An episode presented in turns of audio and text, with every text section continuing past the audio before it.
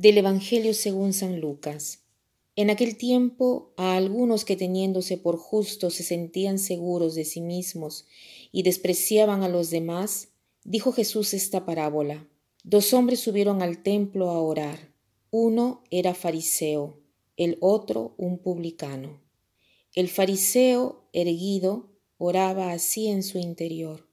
Oh Dios, te doy gracias porque no soy como los demás, ladrones, injustos, adúlteros, ni como ese publicano. Ayudo dos veces por semana y pago el diezmo de todo lo que tengo. El publicano, en cambio, se quedó atrás y no se atrevía ni a levantar los ojos al cielo, solo se golpeaba el pecho diciendo, Oh Dios, ten compasión de este pecador.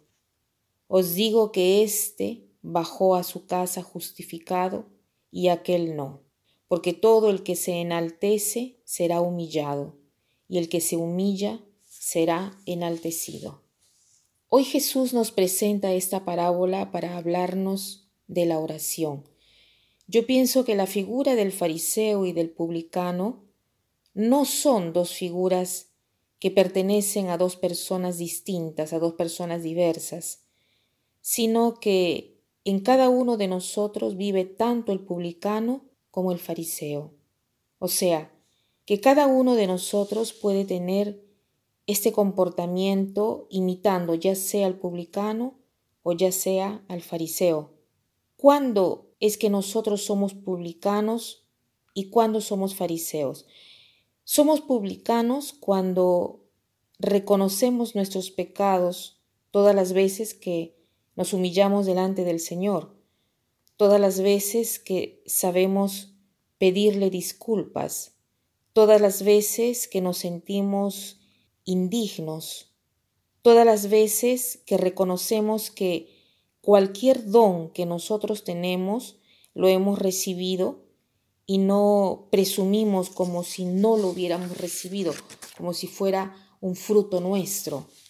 Y somos fariseos todas las veces que atribuimos a nosotros tantas cualidades que de repente no las tenemos, pero que a veces lo vemos porque partimos de la, de la ejecución externa de los hechos, de nuestros comportamientos, y nos hacen creer que somos los mejores que somos honestos, que somos de bien. Entonces, ¿cuál es el mensaje que el Señor nos quiere dar hoy? El mensaje de hoy es ver la manera de refinar nuestra oración. ¿Cómo oramos?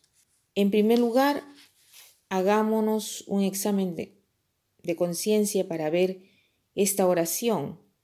¿Somos personas enamoradas de la oración? o todavía eh, esta oración nos cuesta, todavía es dura, eh, parece un monólogo, nos desconcierta. ¿Cómo es mi oración? ¿Logro tener cada día un tiempecito para orar? Eh, yo decía el otro día, ahora no tenemos excusa para orar, el tiempo para orar lo tenemos y cómo, tenemos tanto ahora.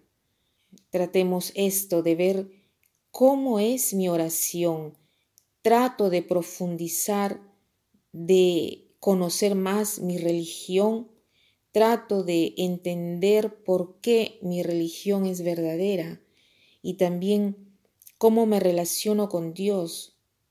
Todas estas preguntas nos pueden ayudar a formular un propósito concreto para adentrarnos más en lo que pensamos, en lo que decimos y, cómo nos dirigimos al Señor.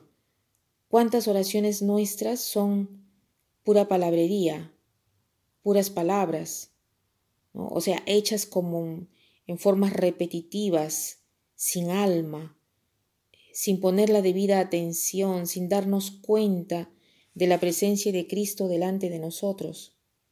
Hagamos hoy el propósito de mejorar esta oración de hacerla siempre más atenta, siempre más fructuosa.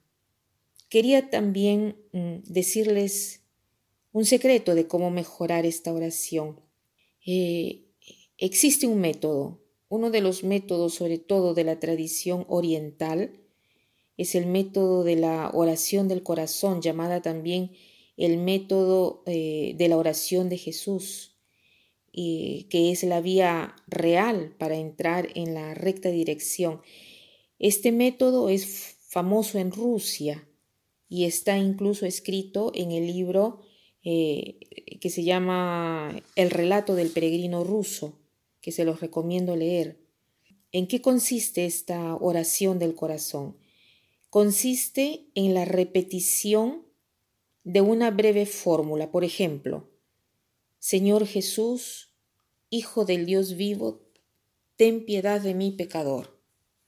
O sea, la fórmula debe ser repetida varias veces pronunciando siempre el nombre de Jesús. Y este modo de orar hace que al final uno sienta cerca de nosotros a Jesús mismo.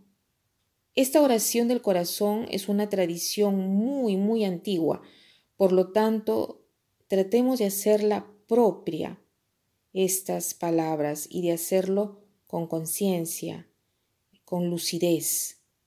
Y para terminar, quiero citar esta frase que dice así.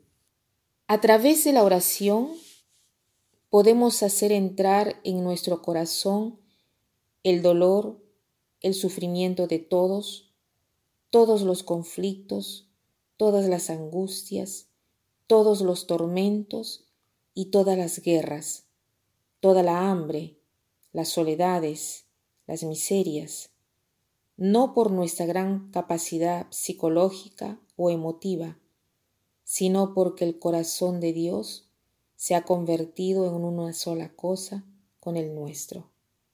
A través de la oración podemos hacer entrar en nuestro corazón el dolor, el sufrimiento de todos, todos los conflictos, todas las angustias, todos los tormentos y todas las guerras, toda la hambre, todo el hambre, todas las soledades, las miserias, no por nuestra gran capacidad psicológica o emotiva, sino porque el corazón de Dios se ha convertido en una sola cosa con el nuestro. Que pasen un buen día.